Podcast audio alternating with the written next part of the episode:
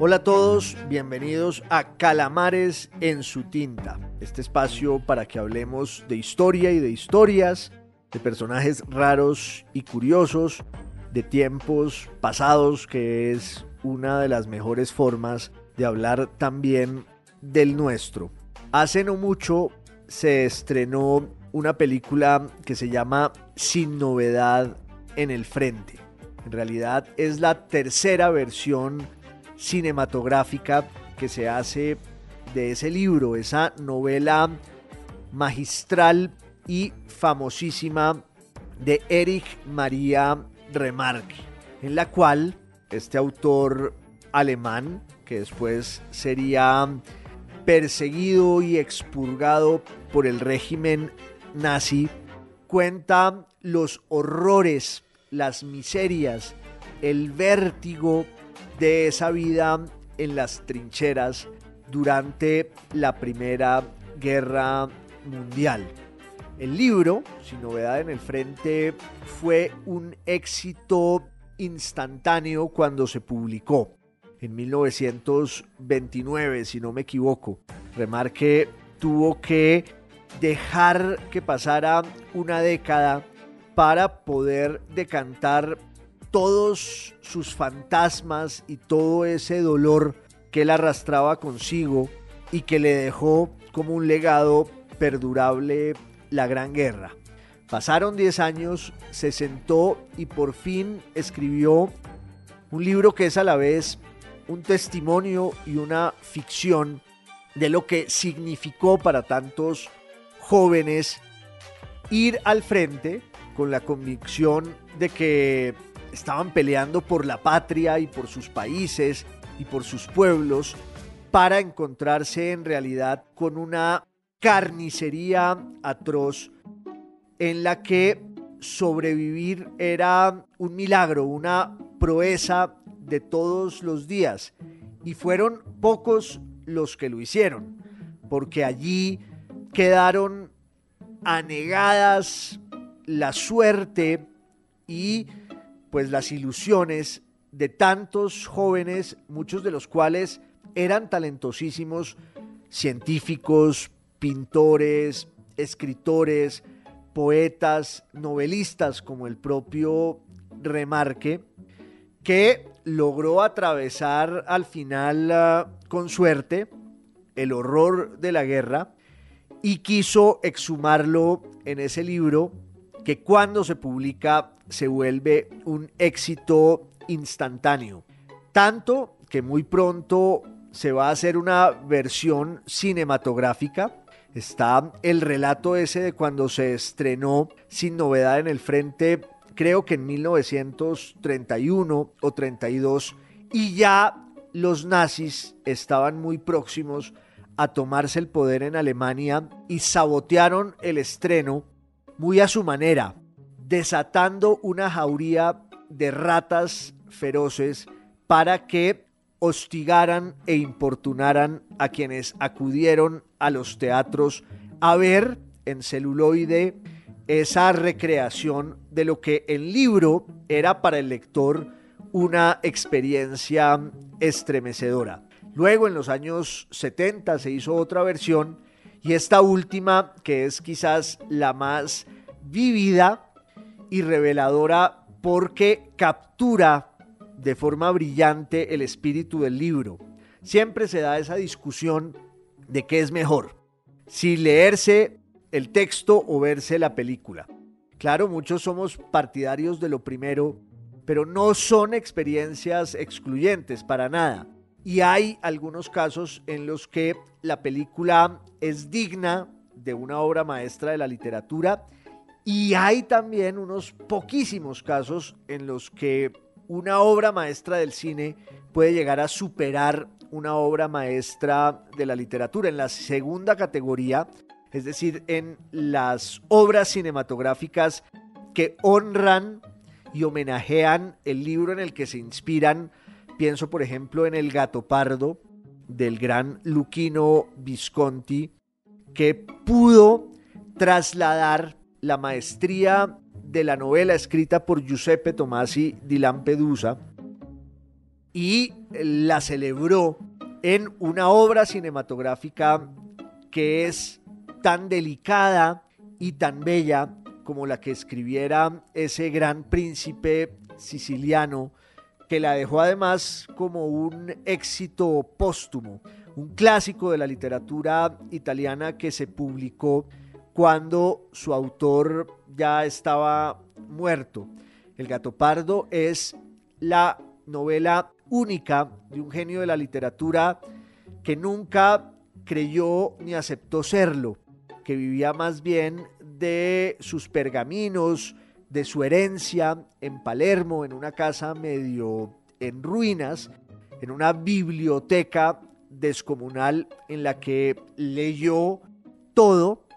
y se dedicaba más bien a compartir sus lecturas y sus deslumbramientos con los clásicos ingleses, los clásicos rusos, los clásicos franceses. Hasta que un día, permítanme este paréntesis, un primo suyo, un primo de Giuseppe Tomasi di Lampedusa, autor del Gato Pardo, al que él consideraba en lo fundamental un idiota,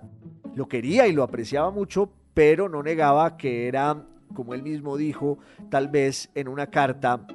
un ah, tarado. Este señor se gana un premio de poesía y el príncipe de Lampedusa, Giuseppe Tomasi di Lampedusa, se dice a sí mismo, bueno, si mi primo se gana un premio de poesía, yo por qué no puedo escribir una novela que era la novela en realidad de la historia de su bisabuelo, un príncipe siciliano durante la invasión de la isla por parte de las tropas de Garibaldi, que sabían que le corría pierna arriba el monstruo de la revolución y que todo iba a cambiar, sobre eso es el gato pardo, pero también sobre la resignación y el paso del tiempo.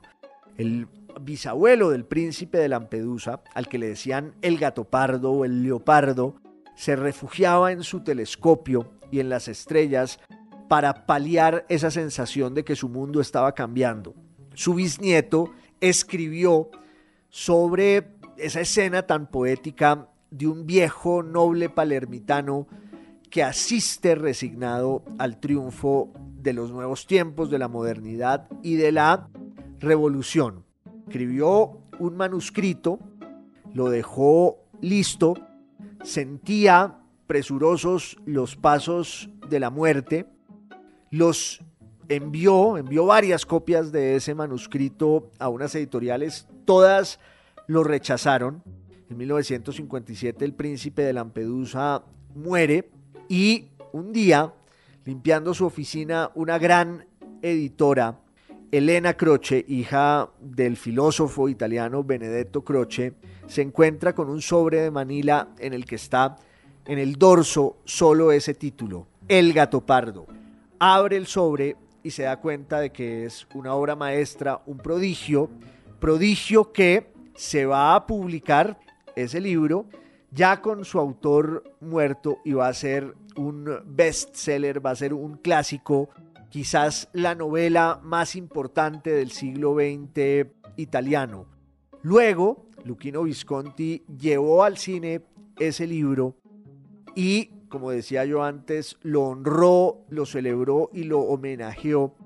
porque la película es tan bella como la novela. De hecho, hay una anécdota que yo siempre cuento de la filmación del gato pardo en manos de Visconti porque le exigió a su jefe de producción llenar los armarios con ropa del siglo XIX, que es la época que se recrea tanto en la novela como en la película. El día del estreno de la película, el jefe de producción se le acerca a Visconti enfurecido y le dice, me hiciste gastar casi todo nuestro presupuesto en ropa del siglo XIX para llenar los armarios de las locaciones y esos armarios no se abren jamás. Y Visconti le respondió, justo por eso, porque allí está la magia de mi película. Que quien la ve sepa que puede meter la mano en los armarios y está el siglo XIX entero allí. Esa es la carne y la esencia de lo que estamos haciendo, entre otras, El Príncipe de Lampedusa, como remarque el autor de Sin Novedad en el Frente, también peleó en la Primera Guerra Mundial. Es muy probable que sea la guerra en la que haya habido más talento, junto, más genios creadores peleando en ella. Muchos perecieron, otros sobrevivieron, pero no creo que haya un caso igual de un episodio bélico que hubiera convocado a tanta gente tan brillante y talentosa para dejar su piel y su vida allí. Muchas veces hemos hablado aquí de esa guerra, como que la hemos rondado, al hablar del origen del nazismo, al hablar de la irrupción del fascismo, el contexto era siempre la Europa que quedó en escombros y en la ruina después de la guerra y como consecuencia de la guerra, lo he dicho antes, esa peste maldita del virus H1N1 que desató una pandemia, la mal llamada gripa española, que se sumó a los estragos de la guerra y que sembró el caldo de cultivo para que despuntaran los totalitarismos de izquierda y de derecha. Pero, ¿qué pasó antes? ¿Por qué se desata semejante tragedia, semejante cataclismo ¿Cómo es posible que ocurriera esa gran guerra, la llamada Primera Guerra Mundial,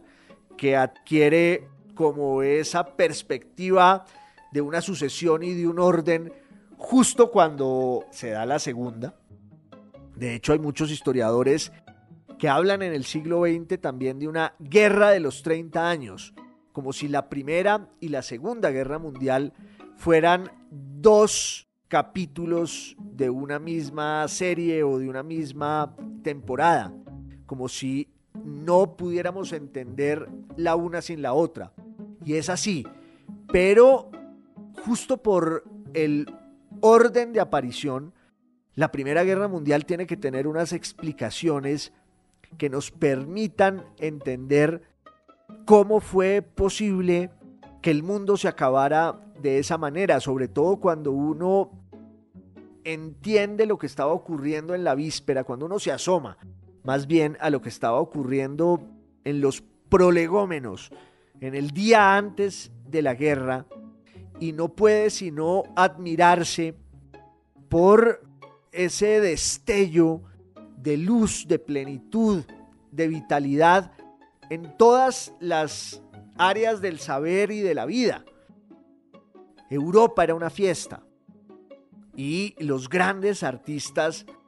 estaban exultando y celebrando toda esa potencia creativa en las tabernas, en las tertulias, en los cafés, en los bares, en las academias, en los periódicos, en sus libros, en sus cuadros. ¿Cómo fue posible que ese mundo esplendoroso de 1913, que, como lo ha llamado un autor alemán, Florian Illis, en un libro magistral que se llama así, 1913, fue el verano del siglo XX. Pero un verano de horror, porque en él estaban anunciadas las semillas que van a florecer de manera trágica en esa catástrofe sin igual que fue la Gran Guerra. ¿Por qué empezó? ¿Quién la propició? Otro historiador, en este caso Christopher Clark, un historiador australiano magistral, hizo un libro que se llama Sonámbulos, en el que cuenta pues esa ruta de todos los líderes políticos y militares de Europa y del mundo que iban camino del desfiladero, iban yendo hacia el abismo sin darse cuenta o como lo hacen los sonámbulos, caminando adormecidos, dormidos, con las manos hacia adelante, hasta que se sumieron en la peor pesadilla, realmente. Yo creo que para entender lo que pasó en la Gran Guerra hay que remontarse un poco en términos históricos a la manera tan endeble como se fue forjando la estabilidad europea a lo largo del siglo XIX. El siglo XIX en Europa se inaugura con la Revolución Francesa, que ocurre, sí, como un episodio final del siglo XVIII, en 1789. De hecho, ya he mencionado yo aquí, tal vez alguna vez, a un historiador inglés, Eric Hobsbawm, que dice que el siglo XIX es un siglo largo, porque empieza en 1789 y acaba en 1914, justo con la guerra. Yo creo que es así. El siglo XIX empieza con la Revolución Francesa, a la Revolución Francesa le siguen las guerras napoleónicas y luego durante décadas una serie de intentos militares y diplomáticos por definir las fronteras de los países, los imperios, en un contexto además en el que en términos económicos ya ha empezado la industrialización, que crea un nuevo conflicto, que es el conflicto de las clases sociales, el enfrentamiento entre los proletarios, los burgueses, los viejos nobles, herederos decadentes del antiguo régimen, y mientras tanto los dueños del poder político y de la guerra en sus salones en las cancillerías con sus monóculos, tratando de conjurar siempre la amenaza de un nuevo conflicto, lo cual es imposible porque va a haber guerras en muchas partes y guerras por la dominación de las rutas y por la consolidación del poder colonial. Guerras en Oriente, guerras en el Mediterráneo, una guerra en Crimea en la década de los 50 del siglo XIX, y ahí irán apareciendo unos actores que luego van a sentar las bases, muchas veces sin saberlo, de ese cataclismo que va a estallar luego en 1914. Hay quizás un punto de partida que muchos historiadores señalan hacia el occidente de Europa, que es la guerra franco-prusiana. Es una guerra entre el reino de Prusia, que es el origen y la base de la Alemania que allí empieza y el imperio francés. En ese momento Francia, cuando se pelea esa guerra franco-prusiana entre 1870 y 1871, Francia era de nuevo un imperio ahora en manos de un sobrino de Napoleón Bonaparte que se llamaba Napoleón III, el hijo de Luis Bonaparte, que era un personaje que además fue elegido primero como presidente de la República Francesa en 1848 y luego por la vía plebiscitaria fue acaparando un poder dictatorial que lo llevó a la proclamación de un imperio desde el cual él se volvió un árbitro en muchos episodios diplomáticos y bélicos en Europa, en Italia, en la propia guerra de Crimea, tenía una muy buena relación con la reina Victoria en Inglaterra y al final se enfrentan esas dos potencias continentales. La potencia de Prusia, que era como todo ese desarrollo económico, material de el bastión de Alemania, de la Alemania protestante, de la dinastía de los Hohenzollern, y esta Francia, otra vez napoleónica, que es un poco la que refleja lo que dice Marx en un libro brillante que se llama El 18 Brumario de Luis Bonaparte, Marx y Engels, si no estoy mal, que es donde dicen que la historia ocurre primero como tragedia y luego se repite como farsa, pensando en Napoleón I, Napoleón el Grande, y luego en su sobrino Napoleón el Tercero, al que sus enemigos llamaban Napoleón el Pequeño. Hay un Napoleón II ahí en la mitad, alguno de ustedes se preguntará quién es y por qué. Napoleón II era el hijo de Napoleón Bonaparte con su consorte austriaca, con María Luisa de Habsburgo, con la que se casó después de haber recusado y de haber repudiado a Josefina Beauharnais y entonces con ella sí tiene un hijo que va a ser el rey del Roma y que se llama Napoleón II, pero que muere muy joven. Entonces Napoleón III es un sobrino de Napoleón que llega a ser primero presidente de Francia, luego emperador y que en 1870 se trenza en una guerra terrible con Prusia, con Alemania por una causa que parecía casi insignificante y que en realidad fue más bien un pretexto para zanjar una disputa por la influencia continental que ya se anunciaba justo desde 1848. Resulta que en la década de los 70, desde 1868, la corona española estaba vacía. Porque por cuenta de una serie de conspiraciones y de intrigas políticas, la reina de España, Isabel II, Isabel de Borbón, tuvo que abdicar a la corona y los militares, que eran los que tenían el poder en, España, querían llevar sangre nueva, que una nueva dinastía se instaurara allí. Los dos grandes aspirantes a ocupar esa vacante eran un príncipe alemán y un príncipe italiano. El primero estaba apoyado por Prusia, por el gran jefe político del reino de Prusia, que era un estadista y un militar habilísimo llamado Otto von Bismarck, que era en realidad el cerebro detrás de todas las conquistas militares y políticas del reino de Prusia y de la dinastía de los Hohenzollern. Entonces, Bismarck apoya a uno de los parientes de sus reyes de la casa de Hohenzollern de Prusia, que es un muchacho que se llama Leopoldo Hohenzollern Sigmaringen,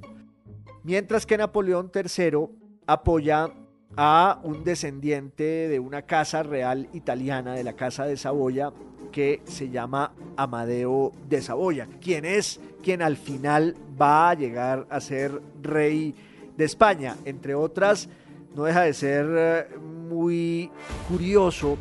y hasta divertido que al pobre Leopoldo Hohenzollern Sigmerinden le decían en España Leopoldo Oleole si me eligen. Ahí quedaron anegadas y perdidas todas sus aspiraciones, pero en realidad ese pleito y ese ajedrez por ver quién iba a ser el rey de España termina desatando el conflicto en una serie de disparates y desencuentros diplomáticos entre Berlín y París hasta que finalmente empieza la guerra franco-prusiana y en esa guerra franco-prusiana que también se llamó como luego se llamaría la Primera Guerra Mundial, la Gran Guerra, va a ganar Prusia, va a aplastar en términos militares al imperio napoleónico tanto que Napoleón III también tiene que abdicar e irse al exilio en Londres y a partir de allí Prusia es el puntal para el surgimiento de un nuevo imperio alemán, del llamado Segundo Imperio Alemán, con su centro en Berlín y en el que gobiernan los Hohenzollern según un poco las indicaciones que ha dejado Bismarck establecidas para una confederación de muchas realidades regionales, lingüísticas y hasta religiosas muy distintas, con ese sur bávaro católico y ese norte protestante, pero al final surge el segundo imperio alemán en 1871 y ese imperio humilla a Francia. Esa humillación de Francia en la guerra de 1870 y 71 contra Prusia va a dejar tantas heridas abiertas en el pueblo y en la clase dirigente franceses que ese es uno de los focos históricos para entender qué estaba pasando en Europa en la víspera de la Primera Guerra Mundial y por qué se desató esa guerra. Ese es un poco el mundo de Occidente en el que se van estableciendo nuevas alianzas. Una alianza muy clara entre Inglaterra y Francia y otra alianza entre Alemania, el nuevo imperio, y el imperio austriaco, el imperio austrohúngaro, que entre otras acababa de ser derrotado también por Prusia en 1866. Durante unas semanas hubo una disputa entre Austria y Prusia y esa disputa la ganó Prusia, que obligó a los austriacos, entre otras cosas, a darles participación política a las minorías nacionales del oriente de ese imperio. Es más, es en 1866-67 cuando nace lo que llamamos el imperio austrohúngaro por el reconocimiento justamente de la minoría húngara que había apoyado a Prusia en la guerra contra Austria. Ese es un poco el otro lado de las causas de la guerra, lo que podemos llamar el frente oriental, donde hay otro conflicto en el que vemos a un imperio muy ambicioso que había sido definitivo en la derrota de Napoleón Bonaparte, el imperio ruso, que ya había empezado su andadura desde hacía mucho tiempo, podemos decir que desde la llegada de los Romanov, desde el siglo XV y luego en el siglo XVII y sin duda en el siglo XVIII con Pedro el Grande y Catalina de Rusia, Rusia se consolida como un imperio expansivo que además tiene cual Jano dos caras, una cara que va hacia Oriente y otra cara que se vuelca sobre Occidente con la aspiración siempre elitista e imperial de los rusos de apropiarse de la cultura europea, de la cultura occidental, sin ser Europa, o con un pie en Europa y el resto de su alma en Asia. Esa es la gran paradoja eh, siempre tan difícil del alma rusa y del ejercicio del poder desde allí, pero en el siglo XIX los herederos de los Romanov logran consolidar su prestigio y su presencia. Tienen, eso sí, un uh, momento dificilísimo cuando pierden la guerra de Crimea, en la que estaban aliados, entre otras, Inglaterra y Francia y la propia Italia contra Rusia. Pero luego Rusia se va a levantar y va a ser un actor muy importante en el oriente de Europa y en, en el oriente del mundo en el que va a estar también uno de los focos de la Primera Guerra Mundial, sobre todo por la influencia que el imperio ruso ejercía en las poblaciones eslavas en el mundo balcánico. El mundo balcánico, ahí en la península de los Balcanes, arriba de la península griega, de la península helénica, fue siempre un hervidero de distintas lenguas, de distintas identidades y también de distintos credos religiosos, porque ese mundo había sido cristianizado por cuenta del imperio romano de Oriente, del imperio bizantino, que era ese cristianismo ortodoxo que dependía de la autoridad del patriarca de Constantinopla, pero cuando eso se acaba en 1453, cae el imperio bizantino, se lo toman los turcos otomanos que son musulmanes y entonces se amplía el conflicto porque ahí hay en los Balcanes población griega, población eslava, ambas profesan la misma fe, el cristianismo ortodoxo, solo que con un matiz. Hay una iglesia ortodoxa eslava que se cristianizó por la vía griega, pero definió su identidad particular y que se va a consolidar todavía más cuando entre el Islam de la mano de los turcos otomanos que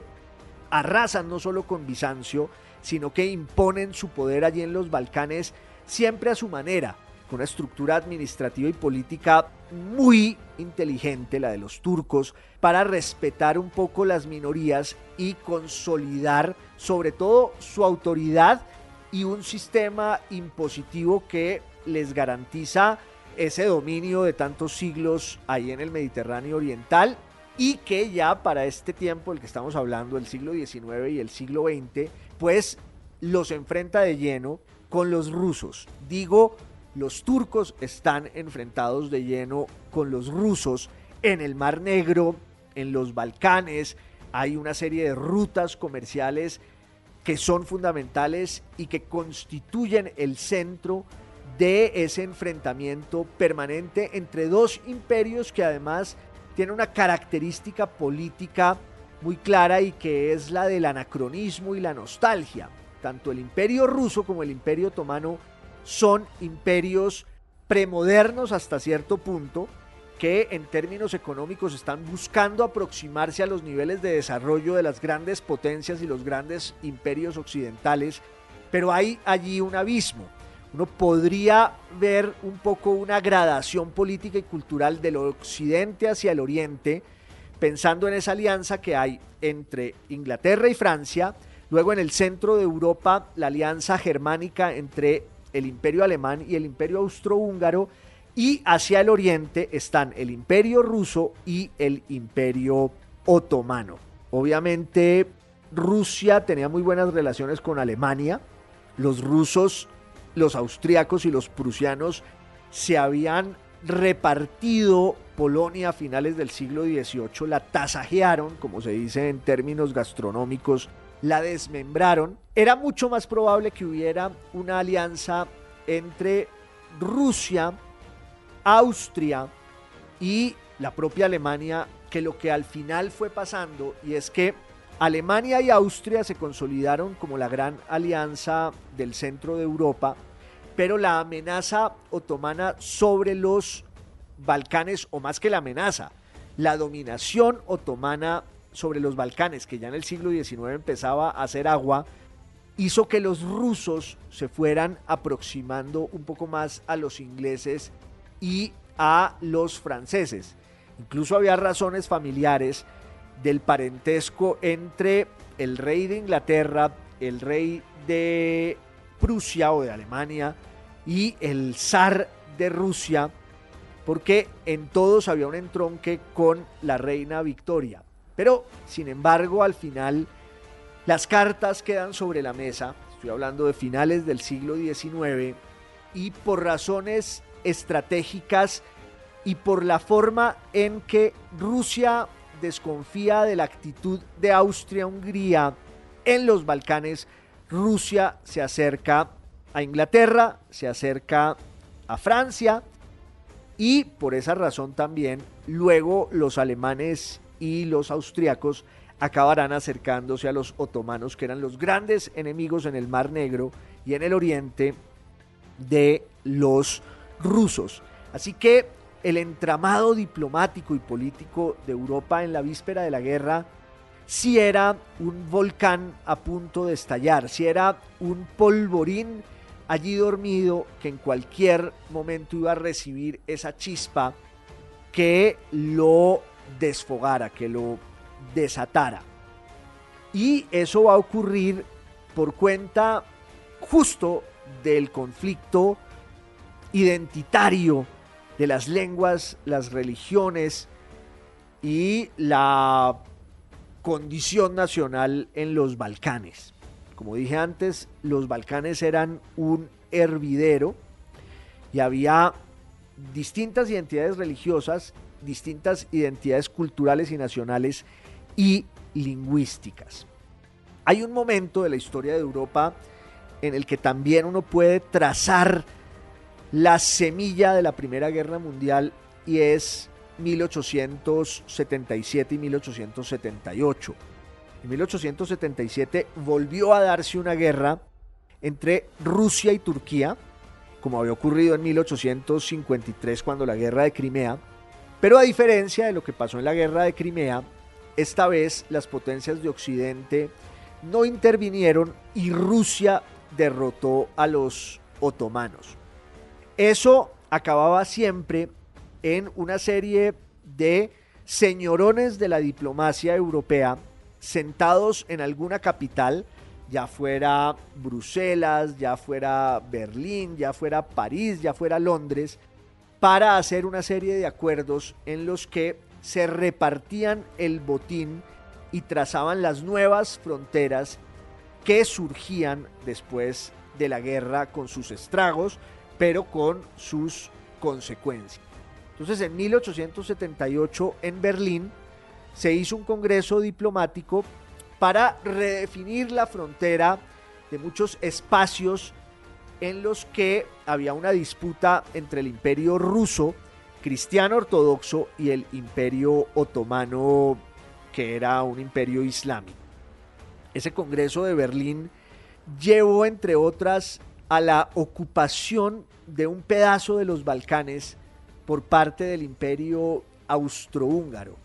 que hace de la región de Bosnia y Herzegovina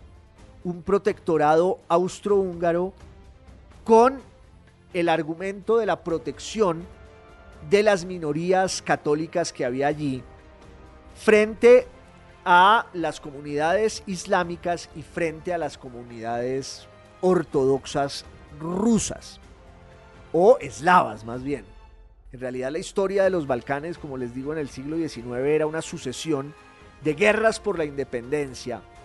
de esas naciones que buscaban un lugar bajo el sol. Lo hizo la propia Grecia, no más empezado el siglo XIX, en 1820-21. Lo hizo Serbia, lo iba a hacer Rumania. Y el reino de Serbia se consolidó como el gran intérprete paneslávico de esa región. Y cuando digo paneslávico era el sentimiento de la hermandad y la solidaridad de los principios eslavos en torno a la fe y en torno a la lengua. Como estamos hablando de la época del romanticismo y de las identidades nacionales, ahí surgen unas ciertas corrientes de solidaridad cultural como para posicionarse en tan complejo rompecabezas. Aparece una devoción neolatina que une, por ejemplo, a Francia con Italia y con los países latinoamericanos, y eso va a tener unas consecuencias en el mundo literario en América fundamentales, porque muchos de los poetas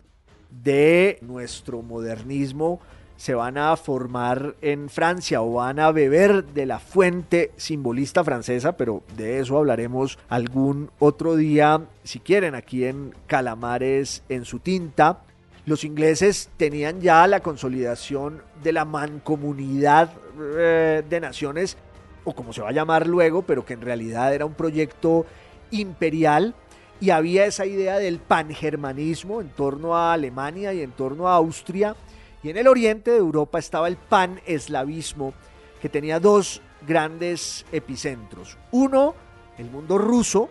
y otro, el mundo serbio, eh, Belgrado, como un foco de irredentismo. Acuérdense de que el irredentismo era esa sensación que tenían las naciones de que necesitaban la redención política con la conquista de un espacio vital para poder existir. Había irredentismo polaco, había irredentismo italiano y había también irredentismo paneslávico, que tenía a Rusia como su sede principal, a Serbia como la intérprete balcánica de los intereses rusos o paneslavos, y ese conflicto que ya se anunciaba entre Rusia y el imperio austrohúngaro a partir de 1878, cuando el imperio austrohúngaro entra en los Balcanes y hace de Bosnia y Herzegovina primero un protectorado y luego en 1906 ya una provincia del imperio, lo cual generó pues un fermento de rebelión y sedición y crítica de la dominación uh, austriaca en los Balcanes porque muchos bosnios se preguntaban por la razón por la cual ahí estaban metidos los austriacos. ¿Qué hace Austria en eh, Bosnia-Herzegovina? Si muchos bosnios en realidad tienen un sentimiento nacional y religioso mucho más cercano a Serbia por razones de su fe ortodoxa y por razones lingüísticas. Entonces, el panorama que por fuera parecía tan dócil y sencillo, en realidad era un volcán que bramaba y que muy pronto iba a estallar. Y el año en el que eso ocurrió, el año agorero en el que se desataron los hados, fue 1914. Después de esta víspera florida y conmovedora de 1913, en el que todos fueron tan felices y vivieron la intensidad de ese último verano antes del desastre y el apocalipsis. En 1914 la historia se acelera y una serie de detonantes van llevando a estos sonámbulos hacia el abismo. El uh, foco de esta historia que se acelera es Austria y Hungría y también el desastre personal del emperador que gobernaba allí, que se llamaba Francisco José, Francisco José de Habsburgo, que llegó a gobernar en Austria desde 1848, cuando el brote revolucionario en toda Europa hubo una abdicación de parte de su tío, el emperador Fernando, Fernando I, y llega a gobernar en Viena Franz Joseph, Francisco José. Y en 1914 él seguía siendo el emperador. A su esposa, la famosa Elizabeth Sisi, la había matado un anarquista y su hijo se había suicidado. Entonces la sucesión imperial iba a recaer en el sobrino del emperador, que era el archiduque Francisco Fernando, Franz Ferdinand, que se había casado con una mujer llamada Sofía, a la que respetaban muy poco, pero el heredero a la corona era este Francisco Fernando, que vivía dichoso con su esposa, la adoraba, tenían dos hijos, y siempre quiso que a ella la reconocieran como una igual en la corte de Viena, cosa que nunca pasó en ese ceremonial tan cerrado y ancestral del ah, palacio de Schönbrunn, nunca fueron aceptados del todo este par de esposos que también eran una decepción por eso, porque le dieron siempre prelación a sus sentimientos y a la condición de la bondad por sobre las intrigas políticas. En un momento dado, hacia la primavera de 1914, Francisco Fernando, el heredero de la corona, el archiduque, decide que va a ir a una parada militar de reconocimiento en Sarajevo, en Bosnia y Herzegovina. Entre otras, no deja de ser una tragedia doble y una gran paradoja el asesinato allí en Sarajevo el 28 de junio de 1914, tanto del archiduque Francisco Fernando como de su esposa Sofía, porque él tenía una sensibilidad muy particular hacia la causa irredentista y nacionalista y separatista de muchos de esos rebeldes que luego van a ser sus verdugos. Y también tenía la debilidad de saber que en ese viaje por primera vez su esposa iba a tener la condición oficial de princesa consorte. Pero las amenazas eran pues muy claras y los augurios eran pésimos. Cuando se da el viaje de los archiduques a Sarajevo, tienen que irse por rutas separadas. Se van a encontrar solo cuando ya estén allí en el país en el banquete de la víspera del día del asesinato, del día del atentado, van a dar una cena fastuosa en la que el postre, casi como una premonición atroz, se llamaba Bomba a la Reina. Y el 28 de junio, para resumir, de 1914, se da la procesión del cortejo imperial por Sarajevo, presidido por el heredero de la corona, por el archiduque Francisco Fernando. Los criminales, los sicarios, están apostados a lo largo de toda la ciudad, son seis, para ver cuál da en el blanco. Pertenecen a una organización terrorista que se llama la Joven Bosnia y que tiene una conexión con otra organización terrorista en Serbia que se llama La Mano Negra promovidas estas organizaciones por Rusia y su afán del pan-eslavismo. Varios de los atentados o de los intentos fallan y no dan en el blanco, pero al final, casi por un azar, uno de estos sicarios que se llama Gabrilo Princip, que lleva una pistola en su casaca, está en una cafetería comiéndose un emparedado y ve que al frente pasa el cortejo, el carro del archiduque y su esposa, que además se ha extraviado. El conductor no supo encontrar la ruta para seguir la procesión que ya en uno de los intentos fallidos de atentar contra ellos había tenido un sobresalto y el edecán del archiduque, el almirante Merisi, había sido herido y el, y el archiduque quiso continuar la procesión, su carro se extravía y de la nada Gabriel Princip se encuentra enfrente de la cafetería en la que se está comiendo un pan con jamón y queso a los dos blancos ideales de su sueño y su delirio, desenfunda su arma y dispara los dos primeros tiros, esos dos fogonazos, esos dos balazos que van a inaugurar la guerra casi sin que nadie lo supiera. El asesinato del archiduque Francisco Fernando en Sarajevo y su esposa pareció al principio un incidente diplomático terrible, pero que se iba a resolver por los cauces de las cancillerías y la astucia de los estadistas. Pero como una bola de nieve y de fuego, como siempre lo digo aquí, todo se fue saliendo de madre y empieza una escalada de mensajes cada vez más altisonantes en los que al final Austria le exige a Serbia, primero que entregue a los culpables del atentado, que los condene y que pida perdón por ser la promotora de esa ideología que estaba detrás de quienes mataron al archiduque y su esposa. Serbia se niega,